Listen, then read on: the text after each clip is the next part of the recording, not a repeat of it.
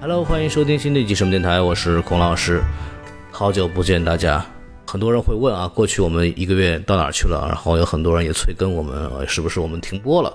确实是过去的一个多月呢，我们在各大平台是没有更新节目的，除了在微信公众号上更了一期《花木兰》。呃，之所以为什么花木兰那期没上平台呢？是因为平台不让上，对吧？除此之外呢，我们确实没有上任何的节目。但造成这个情况主要是两个原因啊。首先是我个人过去在两个月时间里边的工作异常繁忙，都是忙到连睡觉的时间都没有，所以说没有办法完成电台节目的定期的录制和剪辑。因为大家都知道，什么电台的主要剪辑工作在我身上。为了保证节目的整个质量和风格，我是每次什么电台的最终的定剪是在我这边完成的。但是因为我过去的过去两个月的这种呃生活状态，所以我无法去完成这样的工作，这是一个停更的原因。还有一个原因呢，就是啊，就是因为我很忙呢，所以我的电脑里其实攒了一些我们录了但是没有剪完的节目，比方说一九一七啊、信条啊。包括 First 青年电影展的跟中队长和阿弥他们一块儿录的节目，但是倒霉就倒霉在这儿了，恰恰在国庆的前一天，我的电脑，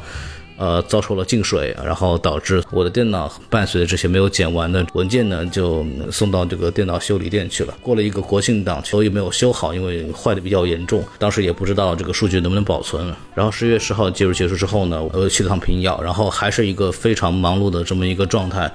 但是呢，我还是忙里偷闲录了今天这期节目。今天这个节目其实很特殊，它除了是我们电台有一个多月以来跟的第一期节目之外呢，它还可能是一个我们系列节目的终结。大家也知道，我过去参加了第一届、第三届和第四届，算上今年啊的平遥平遥国际电影展。然后我每次呢都会去做一档节目。我一直很想去做这种关于影展的系列，因为我觉得它能给我们带来一些不一样的。呃，信息和更加的分享我们对电影的一些纯粹的爱。今年我也抓了我的好朋友，我的朋友们跟我来录了这期节目，大家一会儿可以听到他们是谁。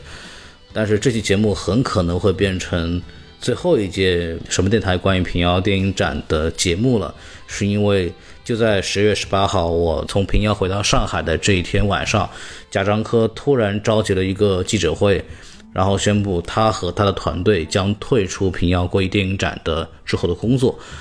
按他的说法呢，就是在之后所有的办影展的权利将全部交给平遥政府。具体发生了什么事情，我们其实并不清楚。影迷界或者是媒体界一片哗然，大家都在疯狂的转发这个消息。因为我自己已经从平遥回来了，所以我并没有亲身去参加那个突然发生的发布会。但是每个人听到这个消息都是同样的震惊。贾樟柯导演过去四年对平遥电影展的这个投入和用心，相信每个人去到平遥的人都能看在眼里。他几乎出现在每一场新片的映前的导赏、他的发布会，甚至是亲自去做大师班的主持和对谈。按照他今年跟田壮壮对话的时候，他说：“我过去一段时间里边每天睡觉只有两三个小时。”贾科长对平遥国际影展的爱。呃，这个应该每个人都能感受到，所以说他今年说突然不办了这个事儿，我们具体什么原因其实我没办法去考证。当然，官面上贾导的说法是觉得平遥电影展的基础他已经打好了，那么接下来这个影展他需要独自的成长起来，他不能老有太深的贾樟柯本人的标签。我们当然可以乐观的认为是贾樟柯的退出是真的觉得平遥影展已经开始步入正轨，他可以放手去让他去独立发展了。但是我们同时也知道，其实，在当天的下午，赵涛老师就是贾樟柯的妻子，在接受采访的时候，还在积极的展望明年的平遥影展。而且，像我们这种参加过往年的平遥国际影展的，大家都知道。贾樟柯每年在影展结束的时候都会去做一次这样的媒体发布会，但是之前都是在日程上都写好的，没有从来没有过像今年这样突然的着急，然后突然的发生，然后突然的去公布这么大的消息。而且参加了今年影展的很多人，我其实也能从。各种蛛丝马迹能够感觉到今年的平遥的顶住的压力有多大。这些压力并不只来自于疫情，比方说今天平遥电影展官网就已经悄悄地删除了今年的获奖影片的片单，而有一些本来参展的影片也在影展的展映期间不断的爆出取消展映或者是改为内部学术放映的这么一种情况。我们也不得不怀疑被雪藏的这些获奖电影和贾樟柯的突然退出是否有存在的一些关系。我们为什么说很可能这会是我们最后一期的平遥电影展呢？因为我们并不知道失去贾樟柯之后，由平遥政府自己办的平遥国际电影展会变成什么样子。因为过去四年，贾樟柯给这个电影展打下了太深的烙印，电影宫内的场馆、饭店用他的名字来命名，包括每年的影展都会有多部从欧洲三大过来的片子。这些东西都是可以看出，是贾樟柯和他自己的团队的人脉和他的专业性在里边起到了非常重要的作用。所以在此之后，平遥是否还是我们熟悉的平遥？明年平遥电影节还是不是我们这些影迷所爱的那个电影节？我们也犹未可知。我们只知道的是，在消息公布的十八号晚上，还留在平遥的媒体或者观众正在电影宫的纪念品商店里疯狂的抢购贾樟柯导演亲笔签名的海报，已经被销售一空。我们很多人都把第四节当做最后一节电影节的角度来看了。但无论如何，我们都会记得，无论之后结果怎么样，我们都会记得过去几年贾樟柯的平遥电影展给我们带来的快乐，就像大家即将听到这期节目一样。我相信对贾导来说，这种满足和快乐也是大于痛苦和遗憾的吧。赵涛老师在贾樟柯公布退出消息之后发了一条微博，说：“再见平遥影展，贾导再也不用为了影展求人了，也终于可以睡觉了，我还挺开心的。”我相信平遥国际电影展对贾导来说，虽然说他曾说过想把平遥国际电影展变成一个国际化的电影节，这样的誓言可能暂时就落空了。但无论如何，电影还在，爱电影的人还在，就像我们就像我们接下来会放出的节目一样，我们仍然还想把关于电影的快乐分享给大家。如果有机会的话，我们明年平遥还会再见。我们也像像今天一样，亲身跟大家诉说我们发现的变化。希望我们到时看到的是贾导所畅想的一个更少贾樟柯，但是更加成熟、更加优秀的一个影展。嗯，还是来听这个节目吧。啊，这个节目是我们在贾导公布消息之前录的，所以还是一个非常欢乐的这么一个氛围。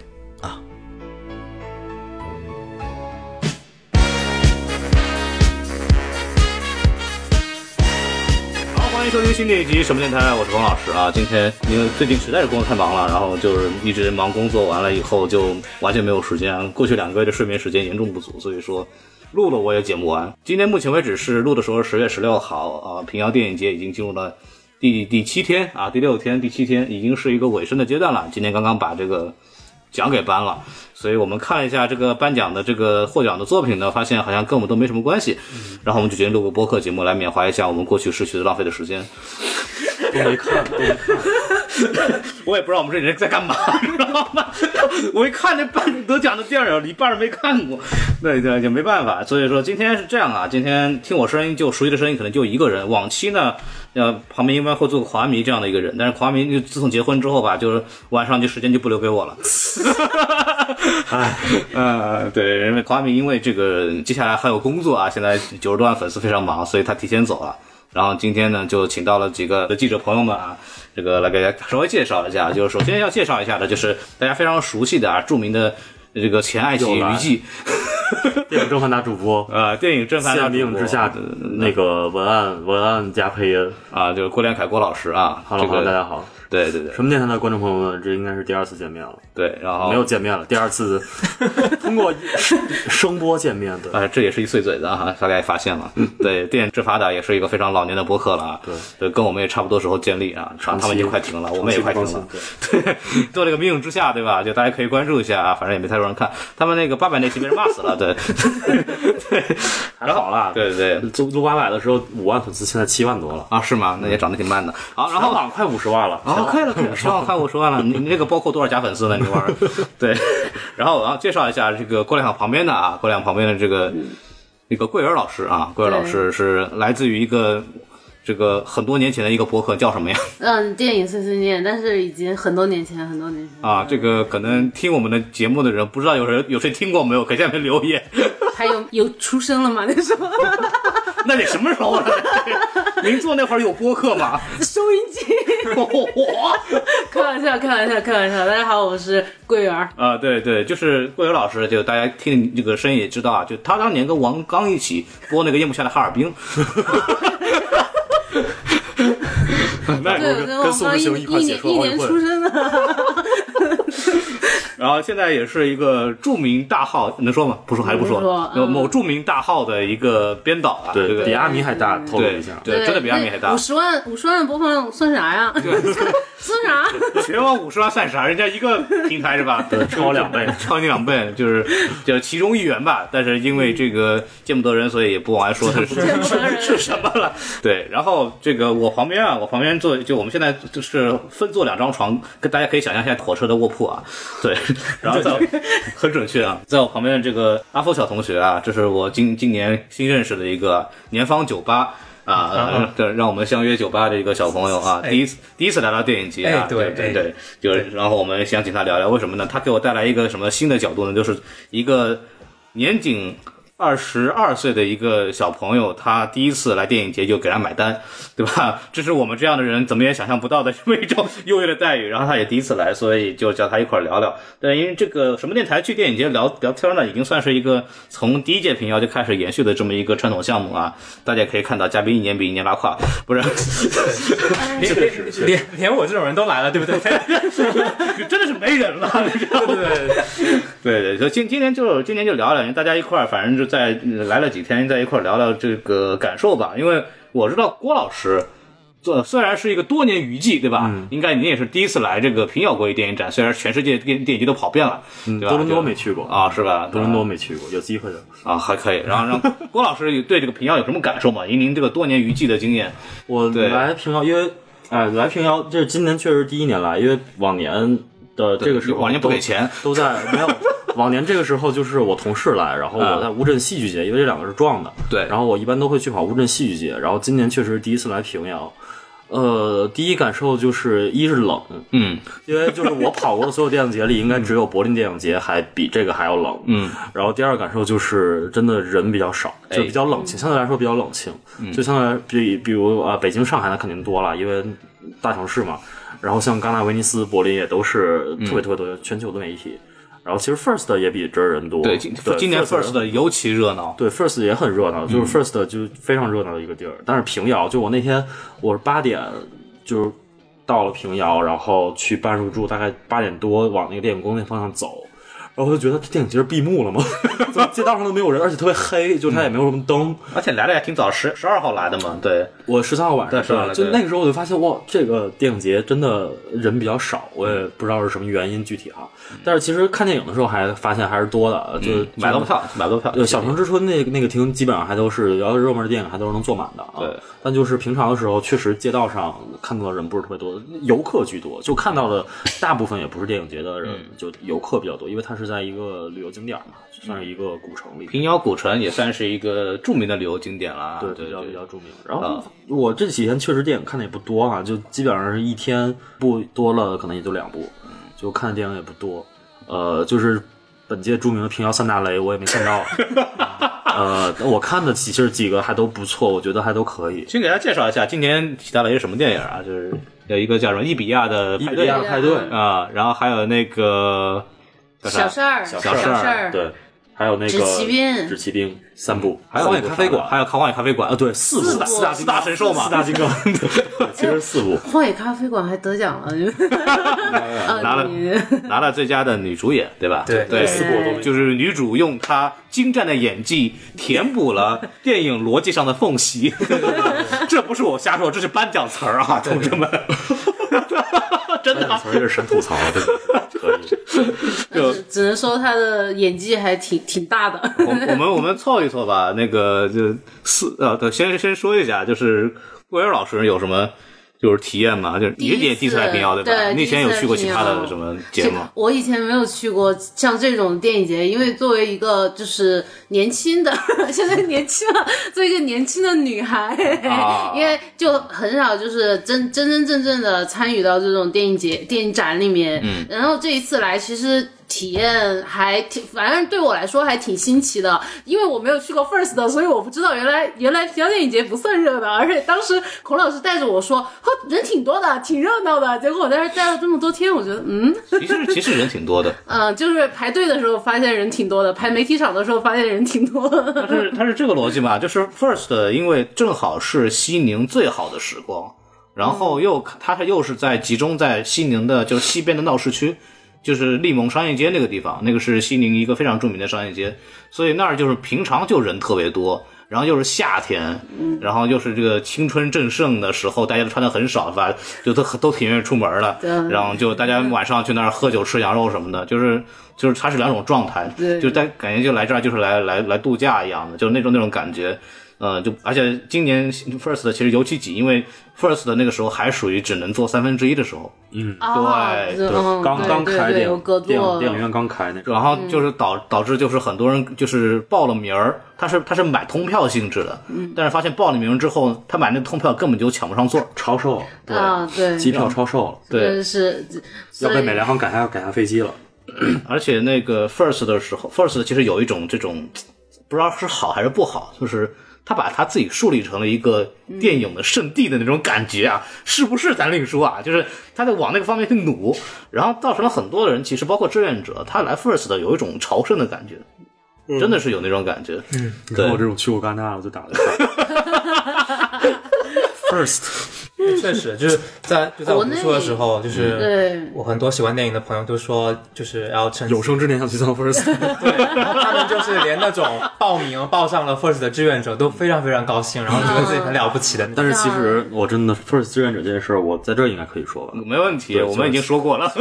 其实大家就是 就是在白嫖嘛，就是你这种东西应该花钱去雇人，去帮你往上检票啊、注册媒体啊，然后包括那个那个那个电影电影院里边引导啊，然后很多很多事儿，就是你要去花钱去请请人的嘛。但 First 就就是利用这个大家爱热爱电影的这个，因热情，为大学生其实他并不缺钱，就他虽然没什么钱，但是他并不需要急着去赚钱。对就他不花就不赚钱去干这件事，其实也是挺开心的，因为确实能见到一些明星啊之类的。呃，其实因为我了解下来，First 其实是就是他们的志愿者筛选是非常严格的，对很多轮，包括因为我为了我为了了解，我还专门去报了名吗申了一下，就是你要写很多东西，嗯还要写你最喜欢什么电影，然后理由，啦啦啦写小作文，然后还有几轮面试。就要跟他们的高层面试，然后你才能就选出来。就是所以每一个人就是被入选的人都有很强的荣誉感，对，而且创就是创造出来一种那种对对对，就是画饼嘛，大家了解的，就是工作的都知道，花老板在画饼嘛。对，然后就邪邪教，对，因为这个钟队长我跟钟队长他们一块去的 First，然后钟队长那就他有很多粉丝，就是就是是是志愿者，然后一问都是电影学院的的学生，就真的是那种专业学生，然后过来，然后问一问餐补也没有，然后来往车票也没有，就就是那种就是自己花钱过来的这这就朝上来的。但是我其实这一次平遥也是招募了志愿者的，我在他们的官博上有有每年都有但是具体他那个志愿者的招聘有没有餐补啊、车票这些，我就我平遥这边是主要是当山西当地的传媒学院的学生为主。啊、来就来让他们去做。其实志志愿者本身没有问题，你知道，本来也是个很好体验嘛。但是但是就是，啊，那我理解电影节也确实穷了，确实也 确实也穷了。就是但但是我知道的是，这些志愿者工作都非常非常辛苦，对，非常累。然后就是郭老师说冷，我也想补充一下，真的太冷了。对，因特为你从特别是站台，对对对，我从重庆现在二十多度嘛，然后挺挺好的。我到这儿来，我我其实没有什么感觉。然后我去站台去看了一场那个嗯露天的世纪大劫案世纪大劫案，对，其实那个片子挺好看的，但是我都被冷的已经无法只就是独立思考了，已经在那儿，那个风吹的真的，第二天我就换上了我的羽绒服。就是就是可那个什么呢？就是《世纪大劫案》是一部商业性质挺强的一个类型片，就很好看。就大家如果那它如果之后上映了，大家可以去推荐看一看。它是讲是阿根廷吧？对阿根廷对阿根廷对，发生了就是零五年的时候发生了一次劫案，就是是真实案件，然后就是有一帮老头儿把把一个银行给连连就是把钱全部偷走了，他是一对儿明面抢银行，一对儿在下面偷偷的去挖地道，然后就明修栈道，暗度陈仓把钱劫走了，这么一个故事啊，就挺好玩，很有意思，很很黑色幽默，而且是为数不多的那种就是走那种智力犯罪的那种路线的一部电影，就是很好看。就是得亏是这部电影吧，要是一部什么什么蓝色的列车什么的，估计就死那儿了。我就冷冷在冷在那儿不能动了，特别还是蓝色列车，它本身那个里面就已经够凉的特特别冷了。够凉四 D 电影，死那儿感受到真死那儿气温气温了。对，我要再反反复说过，我之前第一届的时候，第一届更惨，十月二十八号开开幕，嗯，就那时候就真的是冷，就零下了。那时候我穿那个厚大衣，然后还发两件毯子给你一盖，零下七度，在那看《极恶飞盗三》，你知道什么感受吗？就是盖上去那个那个那个毯子就跟没没穿衣服一样，知道吗？哎呀，我操！我听说了，第一年的时候也是那个露天放自由广场，对，不能叫自由广场，叫方方形方形对自由广场这个名字有点不太好那啥。不能自由啊！我们现在不能不能自由，一开始叫自由广有场，而且广场也很危险。对，就是就是就是因为自由加广场这两个字组合起来，对对对你单独叫自由或单单独叫广场都可以嗯。对对对然后也是放放方形的时候，也是就是我听说，因为那电影很好看吧，戛纳的金棕榈那年其实挺强的。对你想十月份的时候，那个片子在亚洲没有首映，那是的应该是亚洲首映。对对对戛纳七十周年金棕榈来平遥电影节第一年办的电影节去做首映，其实挺厉害的。能邀到这个片子，说明贾樟柯人脉关系很好，嗯然后就大家都冻的，最后都退场了，基本上看到最后的没几个，我是买到了《小城之春》的那一场。那那比较幸运。对对那首映吧，一般小城之春就是做首映。对，首映。然后那那年阿米也来了，但是我那时候我跟阿米也不认识，我们那阿我们应该一看一块儿看了同一场方形，然后也看了同一场的骑士，就是赵婷，嗯，就是今年拿了那个威尼斯电影节最佳影片的金狮奖的那个呃华人女导演赵婷，她当年第一届就上了那个呃骑士，是他的应该处女长篇吧，如果应该记得没错的话，对，就是第一届还是啊挺好的啊。今年确实我我是觉得啊，就是前两年。前两年平遥的片子，呃，就还是有那么几部，就是我虽然没去，但是我还挺眼馋的，就有点想看的。对去年有热带雨，那然后我看了，包括犬我看了鸣村这种，其实都是就是我觉得我有亮点，就是有吸引人地方就。片单上看着还不错，但今年我好像就一个蓝色列车，我来之前是特别想看的，因为张大伟之前拍八月嘛，但是其他的其实我觉得也跟全球的疫情的大环境有关系，就其他的电影节没怎么办，然后大部分的国际上的影片都撤到明年了，包括艺术片其实也都是这样。威尼斯刚结束，然后柏林勉强办了下来，戛纳直接没了。对，而且威尼斯的片子，今年威尼斯的片子也不行，因为好莱坞那帮片那那些都没去选择对就冲浪片都选择缓缓了。哎，奥斯卡也延期了。对，所以就是今年确实片单上稍微差着点儿。嗯，呃，我印象当中，就是阿米老师之前在 B 站采访了一下贾樟柯，贾樟柯说今年的国产片会给大家带来很多的惊喜。惊喜，哇，惊喜 太惊喜了。然后我们就回到刚刚的话题，用四神兽。呃，那个来，阿峰老师，您作为看过《荒野咖啡馆》的人，请给大家介绍一下啊我们四个人得把这个四个凑应该凑不齐凑我跟我我们俩看的应该就只有荒野咖咖啡馆啊。啊。然后我跟呃孔老师看的是小事儿，对，啊那就是烂片，呃对嘿嘿嘿四神兽只占了两神兽，两两个我都看了，对对对，派对没看，然后另外一个是啥那？个只只骑兵没啊，看，只只因为啊，只因为我们都没看说说，你先说幻影咖啡馆，一会儿说纸骑兵的事儿。对对对，其其实我觉得吧，就是你烂片儿呢还是有看意义的。为什么呢？就是你如果不知道烂片有多烂，你就不知道好片有多好，对吧？是这个理儿吧？对对对有道理。嗯，所以说，就是当我看完烂片之后，对我精神包括心灵受到了非常多的，嗯除了打击之外，更有一层，知道就好像那种你。啊，原来电影还可以这么拍。呃，对对对，然后就觉得接下来自己的呃接受度可以更高了，包可以 包容度也可以更高了，感觉自己的境界得到了一定的升华。对，我觉得还是非常不错的体验。大家有有机会，哎，可以选择一部来来欣赏，就是不要也不要多多于一部了，多于一部 可能就撑不下去了。我我很我很期待，到底有谁把四个全看过的？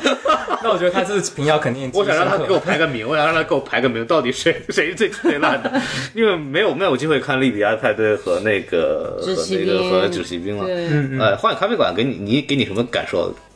就形容一下这种烂的感觉是一种什么感觉？我很好奇。烂的感觉。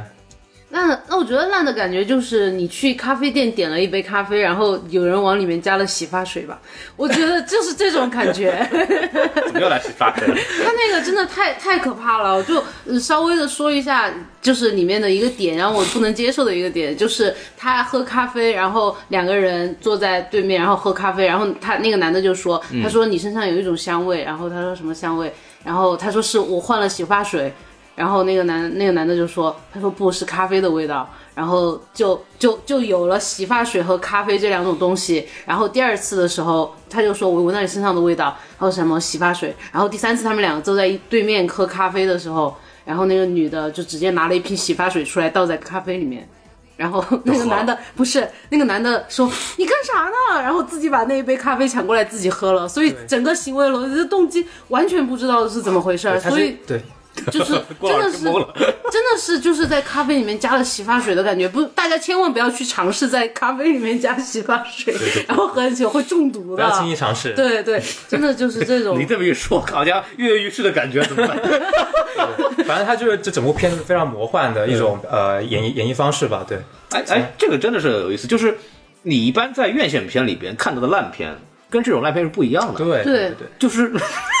就是一般的院线片就是是没有套是没有想法的烂，对，没有想法，的俗套。电影节的烂片呢，是它有很多想法，然后只不过在调配上出了点问题，所以造成了一种很奇妙的观感。对所以说，哎，它是有它的意义在里头的。其实这个故事它本身其实是好的，它有两条线，就是父亲呃和女儿的线，然后他父亲就是带着一个俄罗斯的一个就是朝圣者，他要去捡那个飞行员的一些留下来的残骸，包括一个降落降落伞啥的，然后那个女孩刚好她工作的那个站站点，他是收一收收那种车站票的嘛，然后工作站点那里就有那个东西，然后两个人就隔了很远，但是就是他两条线其实很有意思的，一个是找找遗迹，然后一个是找那个他女孩找自我，就就是，但是拍出来就让人觉得太散了。就当时我看完之后，就就有一个想法，就是我觉得这部片就是比散文还要散，然后比诗还要生涩，就是一种非常混乱，然后就是感觉挺反正特别奇妙的一部电影。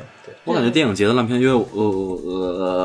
呃，就是跑电影节次数比较多嘛。对对对对，老于记了啊。对，确实跑电影节次数比较多，然后电影节的烂片，其实平遥这种就是你刚才说的那种，其实它是那种导演的表达太过于自我，以至于让观众没有办法达到，就是没有办法跟他共情。对，就他其实他是想通过这种方式去表达角色内心的一些困境，我大家听这意思差不多是这样。但是就是他的表达方式太过于奇葩，就不是大众所能理理解的方式。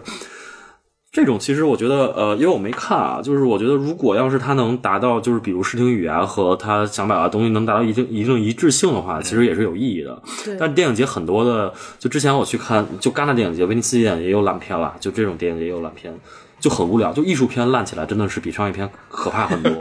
因为商业片还是有故事，它是类型片，它有故事的，就是你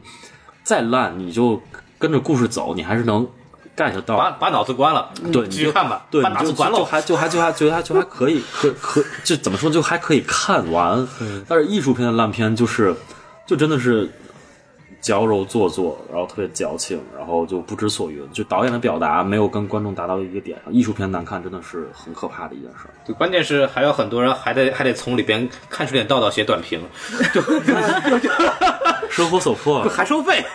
所是是个人吗？那是做人吗？人情债，人情债，对对，对反正就是我我觉得会这种电影节好像形成了一种特殊的观影的文化，就非常有意思。包括戛纳流传一句话嘛，就是什么睡得睡得越熟，掌声越久，有有这么一句话，就是反正就就就就蛮奇特的。哎，是然后我来说一部我呃四大神兽第二个啊，就是这个小事儿。对，我哎。啊，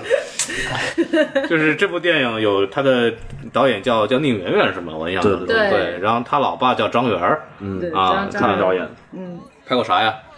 看上去很美，就是他拍的。嗯，看上去很美啊，看上去很美，有两个小主角，一就这四部也是他他对对，就是他女儿演了一个，然后放枪枪嘛。放枪枪那个小男孩儿，对。啊，就是看上去很美的两个小主演，这次重聚了啊，对。由这个庆由女主演这个导了一部戏啊，然后他们两个又再演了一个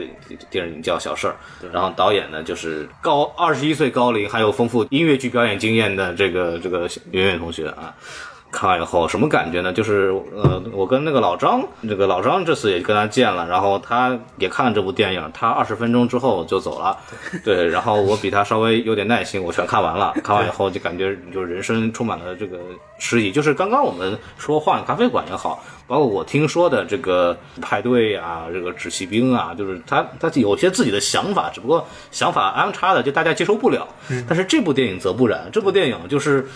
就是你可以想见一个刚刚学过了学拍电影的人，然后他没有能力拍一部长片，但他急不可耐的，但是他老爸比较厉害，然后也比较支持他，他妈是著名编剧，他爸是著名导演，他又有一个非常好的优秀的演员搭档，然后说那就来吧，硬上吧，硬上吧。然后就把一部可能呃时长可以二十分钟解决的电影拍成了一一个半小时，就很恐怖，就是你第一次看到一个环绕镜头是分两次拍的，它是切的。中间是切的，就你很难理解这种事情吧？但这个电影在这儿发生了，但它也没有任何的艺术表达，而且所有的演员、台词、整个的镜头调度，没一项是及格的。对，全是短板啊，没有没有一个长。他他不是里面还有郭敬明的 台词吗里面超 不是是致敬了郭敬明的一小发臭小时代，对 对对，祝你的人生从此发烂发臭。那倒不是这句，没有物质的爱情，就是一盘散沙，风风吹，走两步路就散了。郭敬了小时代。已经混到被人致敬了，天哪！对，全全郭敬明也场大家是老导演了嘛？对对对，他大家可以发 S 卡了嘛？对，发 S 卡了。大家看这部电影的时候，就大家都全场都几乎鸦雀无声，然后唯一唯独在这句的时候，就发现有个别啊同学就发出了发出了一些笑声，啊，就感觉就还是有点看头的。最后鼓掌了吗？他们媒，你们是看的媒体长还是？鼓了是吗？对，因为是媒体场，然后要给主创他们主创要在在现场，给点面子啊，给面子。就我因为我是这样，我对那个就对之前对这个不太不是很了解，对这个阵容，然后我一看说那个导演和那个主演来到了现场，我以为那个姑娘是主演，然后发现她确实是主演，而且还是导演，我当时震惊了。自导自演，没错了，这部电影自导自演的都快瞎了，你知道吗？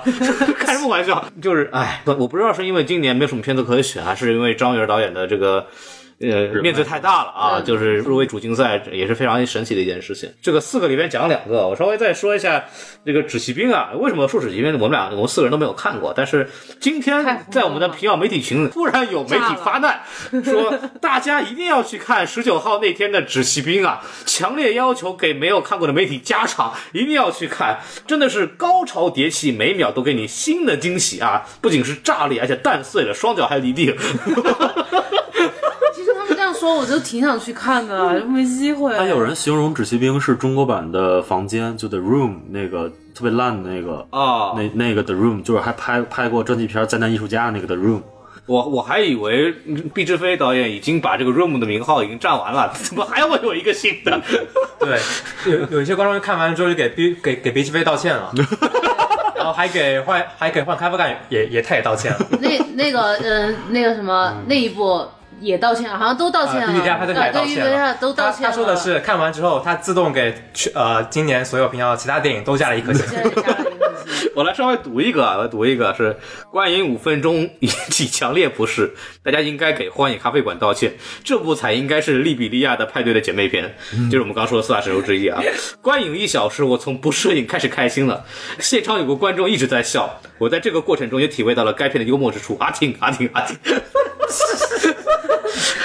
然后还有一个评论是：我是一个好人，因为这张票是我从别人手里收来的，花了钱。有点泰坦尼克号的感觉。我感觉我被导演和编剧冒犯了，真的，我和一批人坐在电影院里接受了摧残。这个片子还比较有意思一点，就是今天看到大家都这么说嘛，然后我就看了一下这个片子，然后这个导演还不，他不是个新导演，跟小事儿不一样，小事儿是一个完全新导演，嗯这个导演好像是六几年还是五几年出生的，反正是个老导演，而且他之前拍过的一个东西，大家绝对都看过，叫《春光灿烂猪八戒》，哦，电视剧导演。他之前是《春光灿烂猪八戒》的导演。嗯，这个就是儿时记忆嘛，就是小时候的记忆。就我觉得这这种我，因为我也没看，我感觉这种导演，感觉是被时代抛弃了吧？就他的那一套东西，在那个时候可能还有用，但现在到现在就不行。他是拍了一个苏童的小说吧？对，对，还是苏对苏童好像还是编剧。我看一评论说，我真他妈心疼苏童啊！我真他妈喜欢利比亚来利比利亚的派对啊！反正这四大神兽，就现在其实电影节有这么一个现象，就是你电影节的片子，因为因为电影节的片子肯定还是都是首映嘛，然后你如果上了之后。就是在电影就放过了，然后一般放一两场之后会开分儿。如果你的分儿低于六分儿的话，那你这个片子发行基本就无望了，嗯，就你很难在院线再上映了。对，然后所以说他们怎么办呢就直接走流媒体了，或者就是可能就再也不不会面试了，就是只有电影节这一批观众看过。是，然后所以就这四大神兽之后还能不能看着，画要画上一个问号。就看有多少人买了四打了四颗星嘛。对，就是 因为 这这种就是四颗星也挽回不回挽挽救不回来，就是因为确实会有，我就这么说了啊，就是我就我也不指名道姓了，对吧？就是会有一些人专门去操盘这件事情，嗯，就是会有这种然后开这件事比较会因为会找一些有有比较有人脉的，在行业里比较资深的媒体老师也好，就会请一些在业内颇有名望的影评人啊，然 后就是说说能不能在豆瓣短评上就是给点嗯照顾，然后呢让他的开分呢稍微好一点，这样才有机会，比如说上院线也好啊，或者是因为确实是这样子，因为我之前这两天看了那个，因为那个有个号第一导演嘛，他们会采这些导演的这个专访，然后就利比利比说说好话。对利对，然后利比利亚派对呢，呃，那个就就就是在采访里面说了这个事儿，就是他们的制片人都哭了。对，就是因为就没想到这个有这么惨，因为当年因为这为什么会有这样？因为这部片子当年在去年的平遥是是创投的里边叫 working，Progress，、懂了，就是在得了奖，就 work in progress 就是正在制作当中。一般来说，就是这个单元呢，就是给那些还没有完成，比方因为他可能缺钱没有拍完，或者他后期没有完成，还没有时间，然后率先先给产业嘉宾去看，然后这些就投资方啊什么的，如果这个片觉得片子哎有机会能成一部好片子，然后会把就给他们投钱，让他们把最后部分拍完，把后期做完什么的。当时利比里亚派对当时在平遥是拿了最高分，结果这次来了以后，第一场是九点钟媒体场，然后很多媒体都去了，因为大家去年都来了嘛，然后就在这个看看，哎，平遥出来的片子回到平遥感觉怎么样？然后就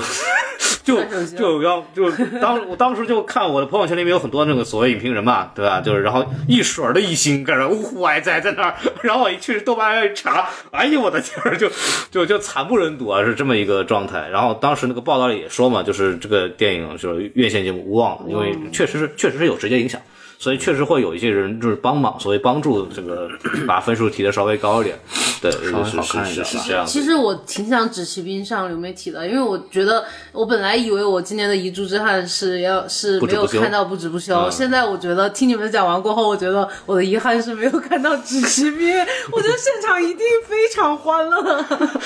十九号有一场，估计已经卖满了，谁也不愿意出吧 不愿意出了。出了这些片子应该都还流媒体还是应该能上，嗯，对，呃，爱奇艺嗯 投了很多，呃，就是怎么着，应该流媒体还是能上的，因为流媒体确实也不用，就是不用什么发行费用嘛，就直接往上传就完了。哎，这个伊比伊比利亚的派对让我想到了 First 的那个回南天。回南天就是跟这个派对一样，它也是当年 First 的创投出来的片子，然后回到 First。今年我看了，就成色还是非常不错的。嗯嗯，两年之后回来的，就是哎，我们的朋友陀螺今年也有一个创投项目，他也说可能两年之后来平遥。嗯，就陀螺反达可啊，这个大家应该也知道他。反正就是今年，嗯，我们说说差的，我们说说好的吧。就是大家虽然看的电影不是特别多，我们可以每人说自己觉得啊、感觉还挺好的片子。嗯，郭老师，郭老师您啊，那我就说汉南假日吧。啊，哎，汉南夏日，夏日江江南假日，江南假日汉南西这个片子，这个片子其实我对这片子完全没有任何信息 Style 了解。然后就是我只是看了那个，当时我就看所有入围电影的海报，我就一眼就看中这个这个这个电影了。大家可以去搜一下豆瓣上，叫《汉南夏日》，嗯，就是汉是武汉的汉，南天的南，东南西北的南，然后夏日就是夏日，夏天的夏日。对，然后这个片子的海报非常，就是反反正挺符合我的审美的，然后我就去就盯着这个片子去看了。对，然后看的过程中，反正我觉得他这个片子真的是挺好的，是我在这次 first 呃不是这次平遥看这次平遥看的最好的一个片子。我觉得它很统一，嗯，就是它的不管是。呃，整整体的电影的美学风格，就是他。我后来看了一下，导演韩帅有一本著作叫什么娄烨的电影美学，大概就反正写娄烨导演的一本书。然后他的影像风格确实也很娄烨，很学业派然后很很很符合娄烨的风格，就是手持，然后呼吸感，然后对焦也经常对不上，反正就是很真实的那种状态，就跟娄烨的片子差不多。就可能有的 有的观众可能会觉得有点晃啊，但是他确实是一种比较独特的美学风格。然后包括其实他就我后来后来想，就是他女孩那个女孩她有三次手流血嘛，对。就一次一次的递进，然后到到最后看的都疼。对，那到最后那一次我就不剧透了。反正就是它整个就是导演是有一个非常完整的剧情架构，然后包括里边的各种隐喻，其实都是很完整的。嗯，所以就我觉得这个片子真的是很不错，而且我特别想夸一下这个小女孩儿，就是十五岁，黄天儿吧，对黄天黄天，嗯，就十五岁，她她也不是学表演，就是她就是在普通初高初高中上学的一个小小女孩儿，然后突然就被选中了，然后两千多个人选的选了她，然后去演，非常有。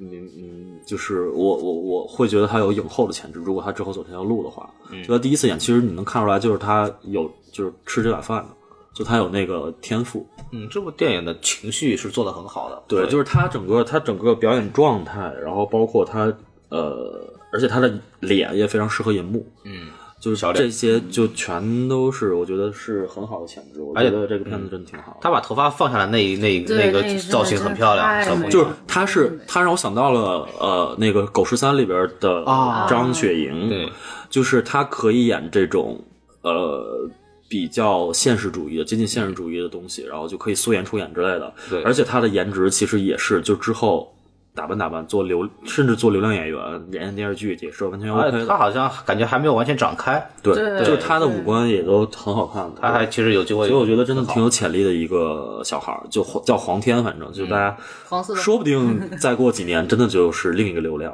嗯我我我是觉得，就是刚郭老师说的那几个几次他痛的那个感觉，嗯他其实这个电影把这个成长的痛感，其实做的是非，常好的。然后包括还有那个就是有三次五十秒倒计倒计时嘛，对。三次五十秒倒计时也是就是很完整，就是他导演是不是说想到哪儿就拍哪儿，就是什么往咖啡里倒洗发水什么的，就他他对于自己的剧本 拉踩跟自己自己自己的电影里边的细节隐喻，然后他的道具的细节，然后包括其实他的美术做的也很好，嗯。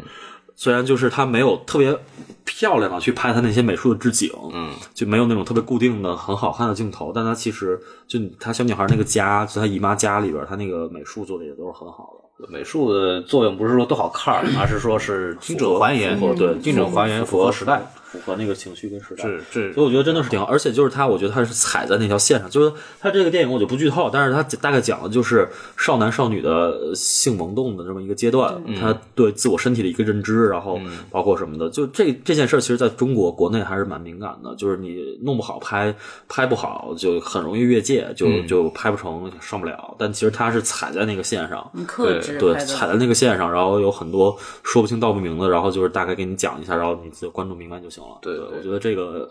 啊希望他能上院线吧，我觉得真的是挺好的。他是爱奇艺投的吧？如果说好对的的话，就是至少能上爱奇艺。一开始不就看见宫羽了？那个 对宫羽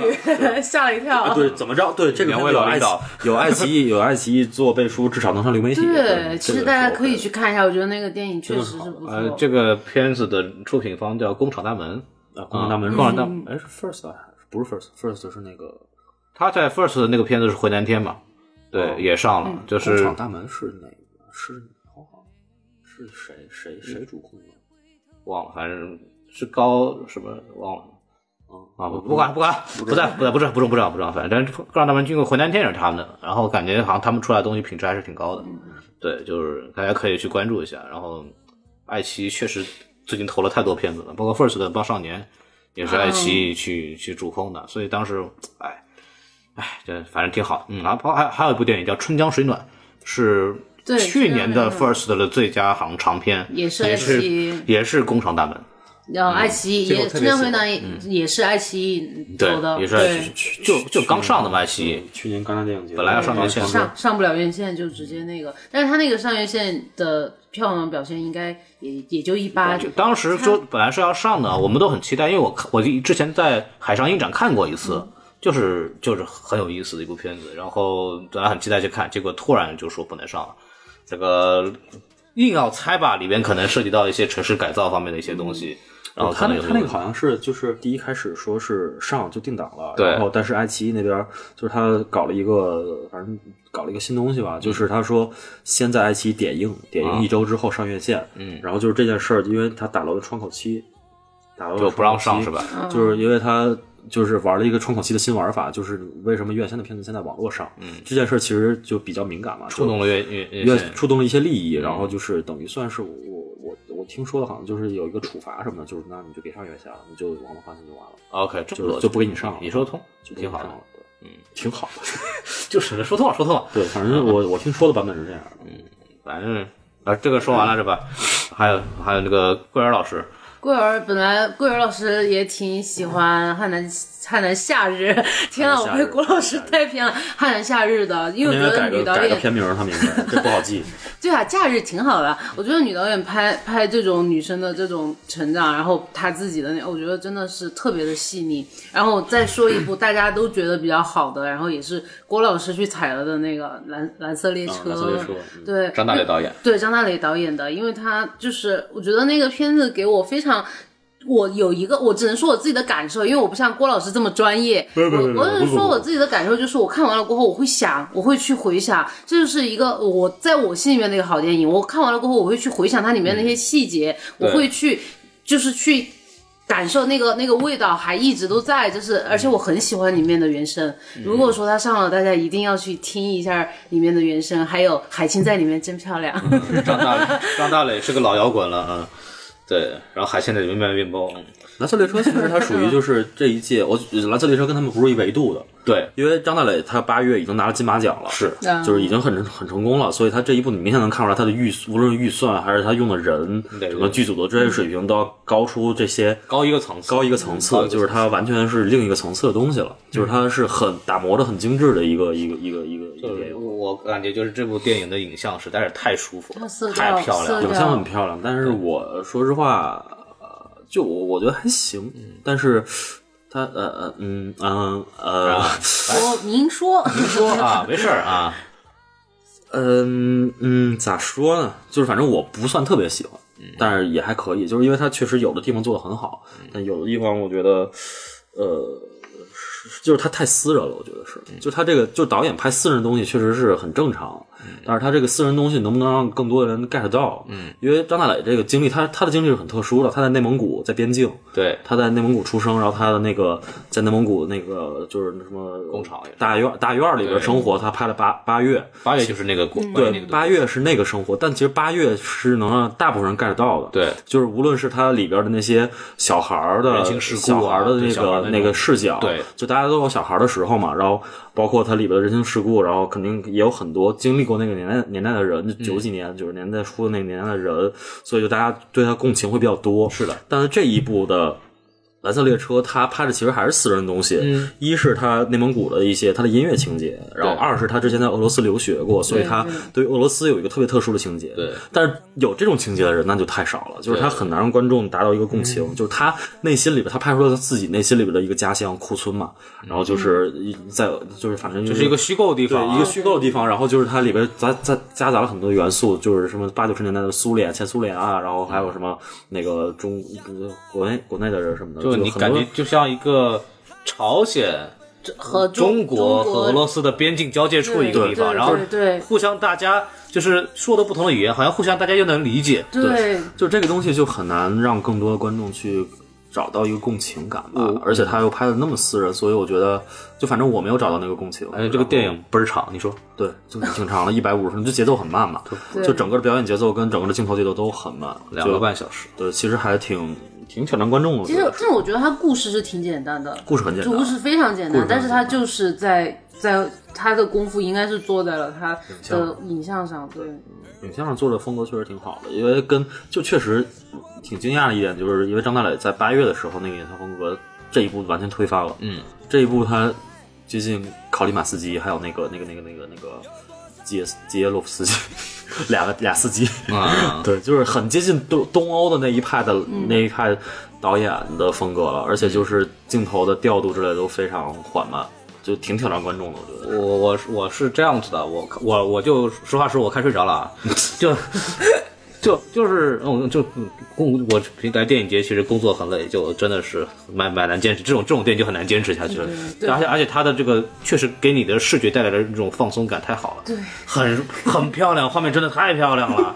真的太棒了，这个画面很催眠。它它的这个颜色的这个整个的调配，包括大家可以去仔细观察它的前景和背景的这个颜色是有呼应的。对，就这是很考究的一个一个一个影像影像的处理，就非常好。置景什么的。对，然后就造成你就很容易睡着嘛。然后我，然后我就我就睡一会儿醒一会儿，然后我就开始不能慢慢的不太理解这个剧情了，然后再睡一会儿又醒过来，还是不太理解。然后到后来等到那个所谓的大反派出来以后，说你认识我吗？你机械魔是谁了吗？然后对这那那个点真的有点唐突，然后，然后，然后我在想，我是不是漏了什么？说 我我怎么想不起来他是谁呢？然后，但关键他还很弄了很久，说他做了很多什么什么动作啊，或者干嘛，实际上想起。然后我想，那是不是之前有出现过什么东西来印证说他是谁？说那肯定我睡着了，可能就没有没有看懂嘛。然后我就出来，然后跟阿明和 S 我们对同一场，我们在聊，说我说我刚睡着了，我说这个中间中间还有什么什么问题，我没有得到解答。然后那个电影怎么说的？他说没有说。对就直接出来，就就完全没有说就是那个叫马老板吧，好像是。相当于我当于我是睡了三四回醒来之后，这个剧情完全没有错过任何关键对，情节，没没有推进，没有推进。完全是没有推进，这个 就很恐怖啊！对我来说就很。那你有看到他那个就是俄罗斯的那个朋友跟他女朋友吵架，他啊变魔术哦，那段那对那那那真的没有什么推进，没有什么其他的。我觉得全剧最精彩的一个变魔术，嗯然后一个是那个那个梁景东去打那个俄罗斯那个老大，就就那个俄罗斯老大还是个网红。他他说的一口流利的东北话，这 个电影就反正很，我感我把它打一个不是很恰当的比方，就是一个话没那么多的毕赣。嗯，就是他有很多自我的意识的体现，然后省略了很多他认为不重要的前情这种逻辑关系，然后展现的是一种情绪，对吧？然后就就是各种很多他的动机，你需要靠自己的猜想和理解，然后里边甚至还埋了很多暗线，比如那个苹果啊那种，就那种、暗的那种小的暗示，或者是。展现了一些小支线的一些结果，跟整个电影的情绪有呼应，就就就很很文艺片儿，很典型的文艺片儿做法。但是它跟 B 站不一样的时候，B 站有很多就是京剧台词，对对对写诗诗人，对对，就就不一样。但是这个给人的气质感觉是类似的。反正我觉得就是不爱看这种电影的观众肯定是接受不了的。但是同时它它的画面什么东西确实又很赏心悦目，确实是刚刚郭老师说的很好，就是它跟其他的电影不在一个层面上面，就是就是就是就是非常。非常令人愉悦的一个电影。来，阿峰老师，你有什么啊。想给大家分享的？我除了《荒野咖啡馆》之外，我我觉得，我觉得我这次平遥看到最好看的电影就是《捕鲸男孩》，对，它是一个，哦这我都没看。拿了拿了这个卢比西尼最佳影片，对他拿他拿了本届的最佳影片，然后外语的最佳影片。对对。对，呃，他是我我那天就是找王志武老师，我们两个一起去看的，啊，对，王志武老师今今年也来了啊，他又来了。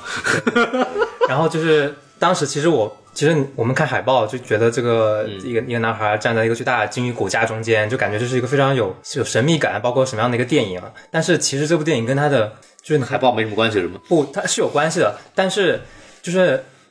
你你看完之后，你觉得完全不是你想象的那那种电影。对，然后它是我看完这么多，就是我在平遥看了十部电影，然后这是我觉得唯一一部让我觉得非常非常完整，然后各方面都没有短板，嗯，是几几乎接近于一个成熟导演的一一部作品，然后它却是一部一个一个导演的处呃一个导演的处女作，对，这是万万没有想到的。然后它其实讲的呢，就是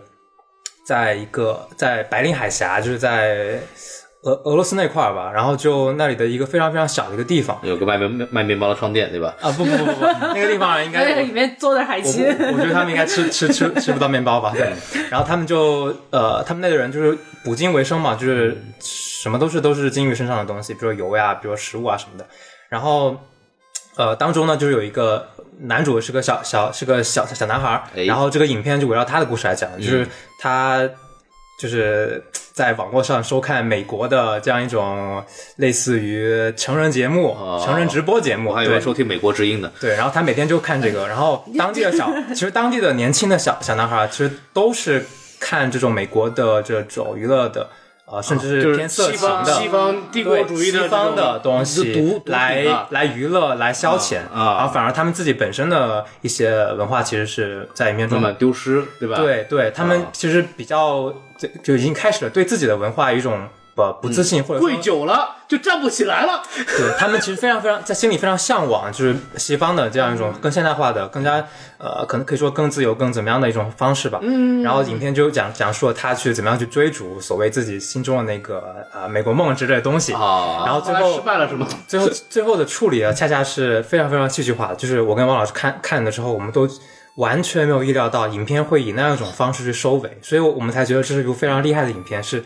首先你看海报，你不知道他讲，你不知道他讲的这个故事，对你看了故事的前大部大部分，你你不知道他的节目会怎么收尾，你看了他收尾之后，你发现啊，这这个电影真厉害，嗯，就真的非常了不起。就是他收尾留个悬念。他本来就是向往美国的生活，后来看，哎，川普当选了，好，这个故事戛然而止。对对，就就就有点那感觉啊。对他，他就是很典型的以一个很小的切入点，然后去讲一些、呃现在就是非常非常可以说比较比较深的一些东西，所以它是挺挺挺好看的，就非常非常好看。嗯我我们都没看过，所以我也不得不得发不对不对。然后它现在豆瓣评分已经上七点三了吧？哎，那不错。对，我觉得大家院线大家应该会在院线看到它的，嗯，对，所以推荐大家去看。他他已经拿了嗯龙标吗？嗯，就没注意，然后就是，哎，我说到这儿，可以给大家介绍一下，就是平遥这边的，像这种外语片拿奖是怎么是是分是分的，嗯，就是会有一部分钱给呃导演主创团队，还有一部分钱是给中文的发行方。嗯对，所以嗯这个这个还挺有意思的，就是他是鼓励这些作品能够得到国内的发行的这个机会的啊，这还是一个挺有意思的这么一个这个奖项的设置。我我自己的一个看完以后，我两两部电影我觉得挺推荐的，一部是《不期而遇的夏天》。啊，就是一个中国版的这个菊次郎的夏天，就其实结构比较像，就是一个在就是一个就是他是爸妈飞出去打工，然后一个人住在姥姥姥爷家里，然后也比较不受待见啊，就是然后完了以后就遇到了一个无所事事的这个中年人，然后两个人因为各种机缘巧合就是认识了以后，这个中年人开始保护他，因为他呃到这里读一个人读书受欺负嘛什么的，然后就就两个人就形成了一种友谊的关系，然后共同的双方共同的成长成熟，然后最后这个还是那个男孩就走了，对，是这么一件事情，就是就还蛮蛮沮丧的夏天的。然后呃演员的表现非常好，小演员也好，包括演那个中年这个所谓一个收破烂儿这么一个人叫陈创的这个啊，主演主演叫陈创，表演的演的非常非常的出色。然后那里边还有一些熟悉的面孔，比方说秦海璐，啊，对对，嗯，演了那个客串了一个那个老板，那个一个一个衣服店老板，然后还有一个李梦。大家如果看过这个《隐秘的角落》的话，应该就那个那个朱金他妈朱晶他妈，就是很漂亮一个小姑娘啊，就是今年好像跟我们也差不多大。然 后对，然后我们在那个电视剧里不叫王阿姨嘛，对吧？然后就就很漂亮一个女演员，就是客串那个老师。嗯对，然后朗月婷，嗯，郎月婷啊，就出现了两分钟，成功的勾住我的所有的注意力啊，和一个很漂亮的钢琴家啊，之前在那个《相亲相爱》里边，张艾嘉的《相亲相爱》里面出现过啊，当时我就注意到这个演。员非常漂亮，然后这个演员表里边也说的是她是女主演，万没想到也就出现两分钟不到，然后就就是靠，就是他应该谈合同的时候会谈一下，就是对就是他牌儿比较大嘛，然后你给我们放到一番的位置之类这种，啊这样子对基本上就是这样谈的。对当然，确实从地位上来讲，确实他是陈创演的那个角色的一个，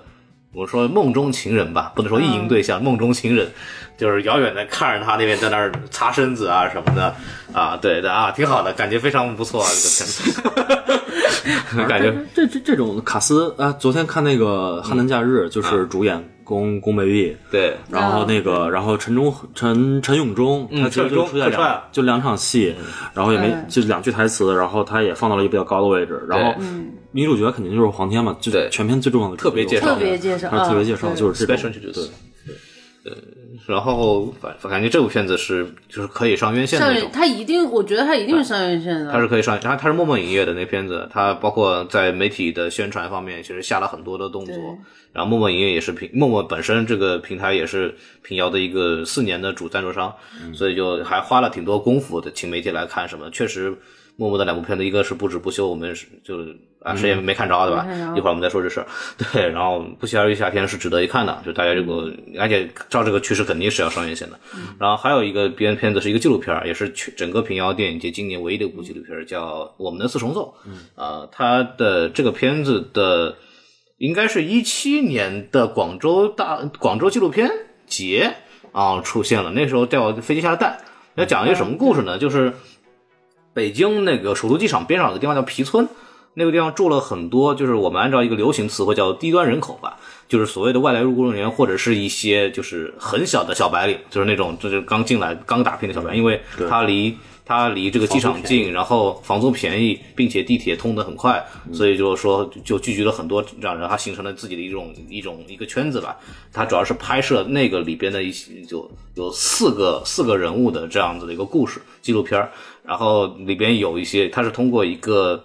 一个音乐家组的一个小剧团，那个小剧团演的就是这个低端人口们这个所谓外来务工人员自己的故事，然后通过这条线，他捕捉了那个团里的四个演员，一个是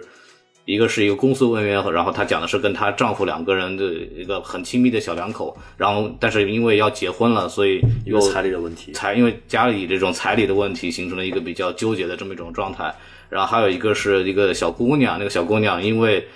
被啊清退了。就整个低端人口被清理的关系，然后只能回到老家去念书，然后觉得非常的不习惯。可能最红的是那个三十一岁那个叫海子的那个年轻人，忧郁那个诗那个忧郁的诗人了，就经常发表出一些非常发人深省的话，就感觉他的这想法跟就不太像一个他的思想跟他的外形还有对对还有对很大对就很不搭，就是感觉不太像一个我们认为这个阶级的人会想的问题，但他。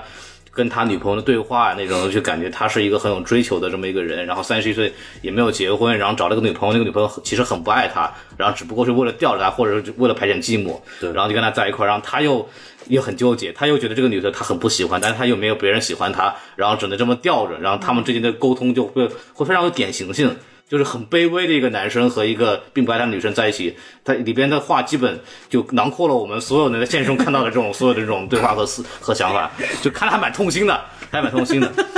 说的我眼泪都要下来了，就就就很难过。但是这个海子这个人，他的对话，他对这种情情感的描述就非常的准确，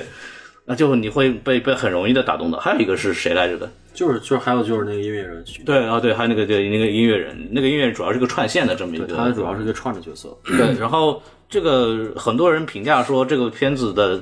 这种力量感不够强是什么呢？就是他表现的绝大部分的内容还是就是这个阶层的这个人的一个喜怒哀乐，比方说呃上升学，比方说结婚，比方说爱情择偶这种东西，其实你看的是感觉好像。不只是他们这些人，可能我们这些所谓在城市里长大的孩子，好像也有这个问题，所以就大家说，哎，那个片子为什么是这个片子到底，哎，它独特在哪儿呢？然后大家就发现了有个问题，就是他这个片子其实隐隐约约的提到了一个二零零七年、二零一二零一七年的时候有一个清退低端人口，北京嘛，清清退低端人口的这么一个行为。但是众所周知的原因，这个片子就没有办法去完整的呈现这个部分，因为据说被删了四十分钟，所以导致这个片子的很多就是这个片子里边的核心矛盾并没有被彻底的展开。对，但是懂的都懂，懂的都明白。看到那时候一下就想到，，对，然后大家就是会从包括四条线里面其实有两条线的这个描写是不够力度的，嗯，然后会比较隐晦的提出来。就主要你看，就是它其实重心是不重心是不不不不就是不在中间的，就是他小女孩那条线描写的很少，对，就他更主要的，其实你看到的是孩子打电话那对那对 夫夫妻还有那个对就是那个男男生，就他小女孩那条线，其实它不够完整，所以就。显但其实就主要就是小女孩那条线，她是她父母被清退了，对所以就显得这个这个整个这个力量感不够强吧，有点遗憾。但是我觉得得这个片子真的是很好，这个片，但是嗯，这个片子一个优点在于，就是现在我也发现近几年的纪录片就有这个趋势，就是有种类型化、类型偏化的处理方式，包括它的配乐也好，它的剪辑手法也好，就就很有意思，你让你能看下去。包括我们这次采访导演的时候，这个导演叫王磊嘛，嗯，那也说就是就说他我他觉得就是一个好纪录片，首先要让观众能坐下来看下去，然后对，然后咱们再说那个，他也因为他因为他也在之前的采访里也提到了《棒少年》这部电影。这个纪录片儿也是一个人物冲突非常大，而且挑的人物和时间线就有一个双双子的这么一个线路的这种玩法，就是很类型片化，很好看。但是他也确实把一些问题也表达出来了，就是他自己也很喜欢那样子的这种纪录片形式，然后他自己其实也想拍这样子的这样的作品。其实这个呈现出来，呈呈现出来就是你看完以后，其实是有种愉悦感的，那种愉悦感是觉得这是一部好电影的这种愉悦感。对，这这是很重要的，这也是我看完就是两部吧，让我觉得就是大家可以期期待一下的啊，片子。他也是默默营业的，对四重奏也是，那有可能四重奏不是哦，四重奏不是四重奏不是。四重奏也是好像也是爱奇艺的，好像哦，那那就大家可以几几乎就基本上可以看得到了，至少可以去看。大家可以期待，就就算是一部好看的纪录片，不是那种很大家可能印象当中苦大仇深的，然后就怎么着的，不是那种，就它是好看的。就是我觉得这个片子是可以给大家稍微去推荐一下。然后其他片子其实我们并没有看太多吧，就是主要是说说我们自己能看的。说你们我们你们不说说野马分鬃吗？我没看过呀，你们有谁想说一说的吗？我也没看。你哦，你们都没看。只有你和阿夫，哦，又看是我跟阿夫啊，啊就野马周游分鬃嗯 对周游挺最近挺火的，然后野野野马分鬃这个电影其实本身我觉得它基本上是好的，但是它有一种就它的一个缺点就是它会抖一些小聪明，就是所谓的导演所谓的幽默，啊。嗯，对，他会，但是对于就是我们来说，我们觉得他那个幽默不够的那么精明，可能是我们对《野马分鬃》这个电影，因为它是。全全部都求不到票的这样的一部电影，就、就一个首映场，一个媒体场，然后后面好像就就没有了，我就因为工作原因都没去排，哎呀，对对，所以所以就是一直大家对这个，而且他是入选了戛纳嗯。嘛，大家对他期待挺挺大的，然后都去选了这部电影，但是可能他在期待的。就是大家期待的下面，而且可能就是这个电影因为审核做了一些调整，让他整个故事到最后是相当的无力。嗯，他到最后真的特别的，你就觉得前面那个那个少年的成长，然后他的经历就很就很曲折很离奇，但是到最后他跟你说那个少年就是嗯。被坏孩子终有一天就会怎么怎么样，就是那一段，其实大家都觉得那段他后面有一段独白，那段独白是完全没有必要的。对，但是就是导演可能是为了过审或者怎么样做了这样的一个处理，让这个这个电影它本身的表达就没有那么的强了。但是其实它的拍摄其实还可以，还有几就是那个电梯，嗯，电梯的长镜头，对，一个长镜头，然后他是嗯，那个男主走进电梯，电梯是一个玻璃电梯，男主走进电梯了过后，然后他上去了过后，女主这样下来，然后他再坐另外一班电梯，就差就是这样一个长镜头设计的挺巧妙，说明导演其实是真的是有心思在设计这些。然后这里面还有一个印象最深的就是 Q 导演，Q 了洪尚秀导演，反复 Q 了很多次，对，反复 Q，还 Q 了那个这多喜欢就王家卫，对，啊就是王家卫，特别是最后那个导演，就因为这是讲述一个那个男孩是个收音师，嗯，录音师，然后他们是一起去拍了一部影片在，在蒙古拍了一部这样的影片，然后他们在那个那个导演在最后拍完了过后，然后直接对着自己的摄像导演说，这。太洪尚秀了，这洪尚秀本秀啊，就那就感觉其实特别幽默，大家电影院就就笑出声来了。所以《野马分鬃》就是它不能算是烂片，我觉得，嗯，但是它没有好到大家期待的那个值，嗯对，其而且周游拿了男最佳男演员嘛，其实挺恭喜他的。周游就 是最近有一部剧叫《风犬少年的天空》，对吧？然后对，在某站播，在某某个数字为打头的网站吧，数字？数字。啊，字字母。母，对不起，在有个字母为打头的网站吧，对，就就不知道这个平台是啥。啊，他他演那个以为是男主的最近，然后死的很快的一个一个角色啊，就是等我不是很熟，大家去看一看。然后那个男演员，我今天采访的时候看到他了，反正有一种中国男演员久违的有的那种街头范儿啊，非常的街头那种哈索人的感觉啊，非常有意思，大家可以去呃关注一下。他拿了影帝这次，嗯拿了影帝。啊对拿拿了最佳主演。那这部片子反正我没有看啊，没有没有没有看，但是我我也很期待。然后今天晚上本来还有一场，但是也没弄到票，所以就拉倒吧。啊嗯，就就就就反正大家可以期待他上上，他肯定会上这部电影，肯定会上，他会上的。就可能会上到院线。我个人觉得，他既然都做了这样这样的一些处理了过后，我觉得上院线可能会挺大的。然后不知道他会不会根据一些我们现在就是一些调媒体的整建议去调整一下的嗯剧情的这些结构什么的，只会会更好。对，应该不会更差，只会更好，应该。但如果他完全不调的话，可能还是少还是少少太秀了少了一些力度。太秀了啊！对，说到洪尚秀，今年洪尚秀的电影《看不见的女人啊，逃看不逃逃走的女人差不多差不多，看不见的客人，就逃走了嘛，就看看不见见了嘛，对差不多。啊行吧，呃郭郭老师露出了鄙视的呃老虞姬鄙视的鄙视的面孔，对，然后你写，我好好，我很喜欢，我就是特别想看这个片子，看不到，洪尚资源了，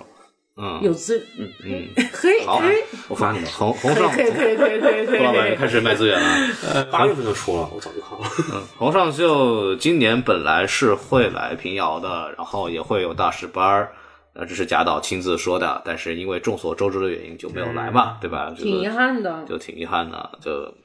哎，反正今年有掉眼单呀，可以了啊，就是反正有，但片子来展映了嘛，就是这个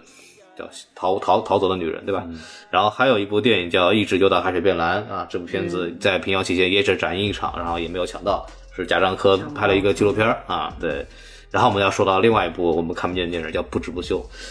这部电影吧，太难过了。这部电影吧，就呃说是阵容了吧，白客啊，苗苗，就那个演那个辉煌繁华的对吧？然后那个张颂文。对吧？就是隐秘的角落隐秘的角落，就是说出来都是很很好、很很牛逼的这个阵容，还有贾樟柯客串的，对。应该是平遥电影里面是阵容最强的一个一个片子了吧。哎，这个片子，因为我知道它是，因为大家知道这片子，可能是因为它那个威尼斯电影威尼斯电影节，对吧？然后我知道这个片子是去年平遥电影节，去年的时候白客就来了，然后和导演王晶啊，这个王晶不是那个王晶啊，就是一个新的王晶，对，然后。瘦的王晶 是一个瘦版的光头的王晶，然后去年就来了那个记者招待会记者会，然后就当时就因为我不是王晶，我这个王晶我不知道，但是白客我们都很很了解嘛，然后就觉得哎，白客也文艺片了，对，然后也很很好奇这个片子会什么样，然后今年看到啊威尼斯也蛮喜欢的，然后大家都期待非常非常高，一看演员阵容也非常好，对吧？结果就是万万没想到，万万没想到啊！对，然后就就没看着这个具体什么原因呢？就是不不能方便透露太多。我大概问了一下片方啊，就是跟这个审查还是有直接关系的啊。这这个最最迷的就是在于片方其实也并不知道他到底哪里出了问题。反正现在这个状态是我据我所知是全场可能就全整个电影节放了一次，而且这个是不对外售票的。然后据说是嘉宾观影场，但是至于嘉宾观影场为什么会有人在门口发票呢？这个事儿我也不是很好理解。太气了。对，太气了，呃，只能只能说有有机会吧，有机会说什么时候，希望他，因为他这个片子肯定也是要往院线去努力的，啊，就是也看看是什么样一个片子，据说还是非常不错的。太气了。为为了为了看，那我们当时是那个咖啡馆儿，对，看荒野咖啡馆，然后错过了，错过了这一场不止不休，我都快哭了。不就关关键是就是我我是在那工作，然后工作完跟是郭老师跟还是妈咪就聊天呢，郭老师好像是，然后聊着聊着，然后突然陀螺过来了，说哎你们那个。不那个不去看不去看不止不休吗？我说啊，什么又不是不休吗？啊，有人发票，你看他们，然后我就懵逼了，我当时就懵逼，因为当时跟片方也聊过，说之前是还希望给到我们机会看票，然后看完片，然后之前也确实说给我说有机会看，但是呃，反正就一地鸡毛吧，一地鸡挺期待的。还是挺期待的，不过还是挺期待然后。那个片方那边的工作人员也也挺对，挺表示挺抱歉，但是也没有办法，这个事儿就已经这个样子。怎么说，在中国的电影展上，我们还会出现什么什么藏龙单元 A、层什么卧虎单元 B、什么什么什么单元 C 这样子的影片命名方式，这种还有学术放映这样子的方式，就是一件很非常非常悲哀的事情吧。但是啊，中国电影只能目前为止只能这样来，对吧？然后，唉，就这样吧。唉，然后我们今天还有什么要聊啊？聊聊喝酒是吗？郭老师，您对喝酒有 有非常高的兴趣。呃，倒还好，因为我这次是第一次喝黄酒，我之前没怎么喝过黄酒，就没喝过黄酒，那我先说一下，就来平遥之后，我们基本上是每天晚上都在喝酒当中度过。都会喝一对些。我跟阿夫啊，包括我们几个，基本上就是大家看完电影，就我白天工作，白天赶至于看看电影，看完电影后，然后一块儿喝酒，喝到十二点钟，然后看从十二点开始工作，然后然后然后然后是这么一种状态，就是基本上每天喝，然后今就是每天会送走不同的人嘛，比如老张来了之后，老张走的时候送走老张然后阿米走的时候送阿米嗯，然后郭老师来的时候欢迎郭老师，对吧？反正就就是大家就总能找到理由，反正各种喝。对，郭老师来说说吧，您作为一个老酒鬼了，我还好吧，不是，但是我确实电影节，我真的是因为之前去电影节，我哎，我刚才是不是说这件事儿了？嗯就之前我去电影节全都是在工作，就是戛纳的时候是最明显的。然后就是因为戛纳每天会有两到三场主竞赛电影的放映，媒体场，第一场是八点的，然后第二场反正八点会有一场，然后晚上七点半会有一场，嗯，然后这两场是固定的，然后有的时候中间会插第三场，对下午两点的时候插一场第三场，就是这一天有三场主竞赛电影的媒体场放映，就是拿证就可以直接排进去，很方便。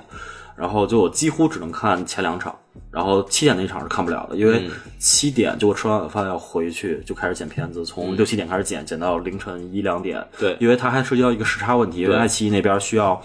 早晨七点你回传所有的新闻，嗯，然后北京时间早上七点呢，就是戛纳时间的晚凌晨一点，所以你就在凌晨一点之前把所有的片子做完，然后传回去。所以就是如果你看七点半的场次，你看完之后再回来就已经十点钟了，对。就不可能再有时间去剪片子了。所以我几乎没有怎么看过晚上的场次。所以呃，晚上而且就是也一直因为一直在工作，然后所以就也就很羡慕那些文字媒体，因为文字媒体其实它相对来说简单一些，它写一个稿子就还比较快，但是剪视频这件事比较麻烦嘛。然后他们可能也没有那么高的时效性的要求，嗯，所以就还挺羡慕那些文字媒体或者去玩的自媒体之类的。然后他们每天晚上都能在家吃吃饭啊、喝喝酒之类的。然后我就没有这个机会。然后这次在平遥体体会到了，真的挺很快乐。我觉得这次平遥就还是某些某些社会媒体不太务正业，就挺好的，因为这次来平遥确实没，嗯相比起之前去的电影节，没有看到那么多好的电影。就电影对我来说没有那么大吸引力，但是就跟朋友喝酒这件事儿，夸迷啊，然后跟王老师啊、孔老师啊，还有小姐姐什么的，阿福什么的，就确实很开心。对，就是大电影节其实，因为郭老师其实有这个感受，其实跑电影节的人就是固定就那批人，然后大家其实每年见面的时候，基本上也就在各大电影节见着。哎，在北京见不着，跑跑平遥见面。就就我我那昨天那个汉南假日，我那个朋友，那个剪辑师就是我朋友，就对他他是上台嘛，我俩住一个小区，我住三号楼，他住一号楼，我走过去两分钟就到他家了，我俩半年没见过，然后在平遥见了，就是这样的。这平遥是个神奇的就我俩平常都见不着面了，嗯，因为想不起来见面，但平遥是在平遥里见着。平遥很有意思的一点就是平遥晚上有很多的媒体活动或者是酒会这样的东西，嗯每天都有，基本每天都有，就你想去都能去。然后都呃吃东西也差不多，酒也差不多，反正就是就是这样。但是然后你会发现，就是每天去的时候人都是那一批人，然后每天见就这帮人。哎，你又来了啊，再聊会儿，聊到后来就不都都不想聊了，你知道吗？都天天见，就是很多时候就媒体同行或者是产业的同行，就是大家可能在电影节就会见机会非常多，包括那个法联胶片啊，就是反派影评的常驻嘉宾胶片老师，就是我。自从有一次因为巧合在北京跟胶片聊过之后，我们每次见面都在电影节。对，就是平遥也好，First 也好，上影节也好，就是经常就是，而且我们两个就忙得互相也聊不了天，就不可能坐下来聊，都是就是什么，比方说排媒体场的时候啊，正好聊一会儿，然后媒体接驳车啊聊一会儿，都是都是这样子，就非常逗，然后就聊聊哎看看看了什么东西，然后什么感觉，就这种感觉很好。就就就非常就见到一些熟悉的人，然后这些人可能平常你根本都见不着，也没法聊天儿，在微信上可能都没有时间聊的那些人，然后在电影节大家被迫相见了，反正不聊也没别的事儿干，就就是这样子。嗯，但是我们其实还不太一样，比方说固定媒体比较忙的那种，就他就固定这一批人，反正就一直工作啊，什么干嘛的。如果如果你作为这个纯影迷去的话，其实你能很有很多机会去认识一些新的不一样的那些人。我第一年去平遥的时候，就是找那个喜马拉雅声浪媒体镇，然后我就自个儿就去了，然后就是就是以影迷的这个这个身份去，其实也啥也不用干，然后我就在那儿其实就认识了一帮就是你可以就是你之前完全不认识的人，然后他们就我们大家都因为喜欢电影就会在那儿、就是就认识就聊上，然后就。会拉一个群，然后这些人可能未来的两到三年，他跟你都会会有一个保持联系，包括也之后也会就形成你自己的一个圈子。这个就这个是在电影节其实正最最纯粹的快乐吧，就是特别是当你我我现在是媒体，还要要承担一些呃工作义务，但是如果是你完全没有工作义务的话，就是每天去就认认真真。研究电影，然后研究买什么片片子，然后买票，然后换票，然后看，哎，你也在这场，然后在电影开场之前聊一会儿，看电影开那个结束之后，晚上了一块儿去泸沽船喝个酒，然后一天就过去了。这个这个日子是就是就非常开心，就你就很多志同道合的人，就因为喜欢做一件事情在一起，然后就就很纯粹的去去聊聊自己喜欢的东西。就是电影节，为什么我每年还会过来？就是就算我就是身背工作，我也一定要回来去来电影节玩，就是还是比较比较比较想念这种感觉吧。包括跟同事们在一起，就是就能聊聊跟平常电工作没什么关系的事情，就就就非常好。其实也是我们为什么那么那么热爱电影节的关系。包括跟阿迷，其实 First 也好，然后呃平遥也好，都合作过很长时间了，所以就每次来还是都非常开心吧。包括这是郭老师，我跟郭老师第一次。就是面对面的就在喝酒，也是也是一个非常开心的事情。希望明年戛纳吧。对吧？明年戛纳或者明年平遥，如果我们还能相见的时候，戛纳。平遥太没劲了。戛纳这得自个儿花钱了啊，给自个儿花钱了啊。我可以花这笔钱。嗯，对然后我们今天就说到这儿。好。还有什么要说的？拜拜。呃，也一个多小时了啊，我们很久没有更新了，就是真的是忙里偷闲录一期，然后感谢大家的收听啊，然后我们欢迎大家就是这个支持一下这个《迷影之下》，对吧？迷影之迷影迷呃迷幻的迷，电影的影，至是至少的至，然后上下的下，对啊，对对对对 我要说清楚，要不然搜不着。对对，然后这个你这号我就不说了啊，对对对，我直接 不聊不聊了随缘随缘。随便随便看，他也不缺那一两个观众对，对，他也不缺我们在这，我这点破网观众引不了多少流。啊。五十万算啥？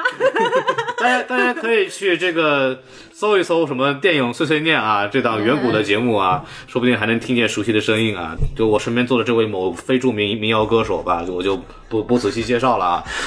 说了也没什么人知道是吧？确实，大家可以去某什么什么网站里面偶遇他，我也不知道在哪儿，就什么电台，我们这边大家还是呃感谢大家继续收听啊，然后。随行的还有什么王王王之武老师啊，什么狂阿米啊，这些这个大家已经在我电台里出现过，大家也都很熟悉了。他们也不在现场，所以我们不提他了。然后我们今天的节目就到此结束吧，感谢大家收听，拜拜。拜拜。主板这么一打呀，我说不出想说的话。当我用一块胶布这样粘上我的嘴，你是否还感到害怕？爸爸，父亲，你让我害怕。你知道我深爱着你给的家，在我离开的时候，我止不住的想他，想回家看家的变化。但是我的父亲，你忘了我们约定，你忘了你说曾经忠言逆耳利于行，你一心为了家庭，疏远了文化感情。我等你父亲，也等你对他的那份冷冰冰的。是我嫉妒住在西边的邻居有台钢琴，我也羡慕东边的邻居能唱流行。我也知道你总想让我拉个二胡什么的，可是爸爸，我已经长大了。我知道我的爱，我为他远渡重洋，我却为了你的决定而暗自神伤。我想要带她回家，可你却不愿见她。我想要和她私奔，可我怕我会想家的，我的爸爸。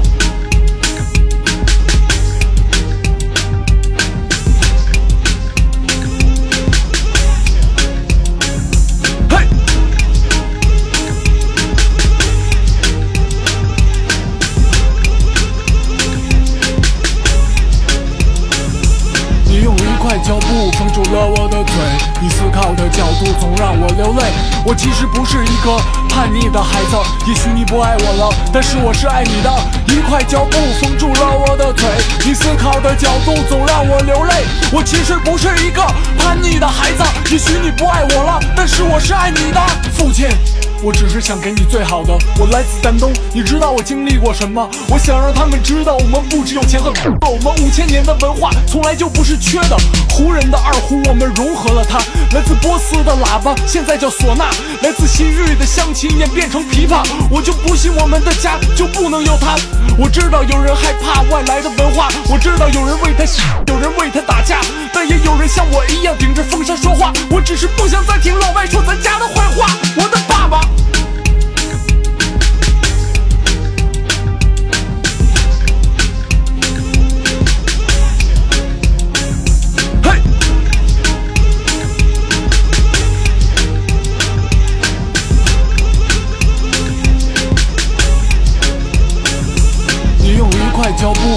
了我的腿，你思考的角度总让我流泪。我其实不是一个叛逆的孩子，也许你不爱我了，但是我是爱你的。一块胶布封住了我的腿，你思考的角度总让我流泪。我其实不是一个叛逆的孩子，也许你不爱我了，但是我是爱你的。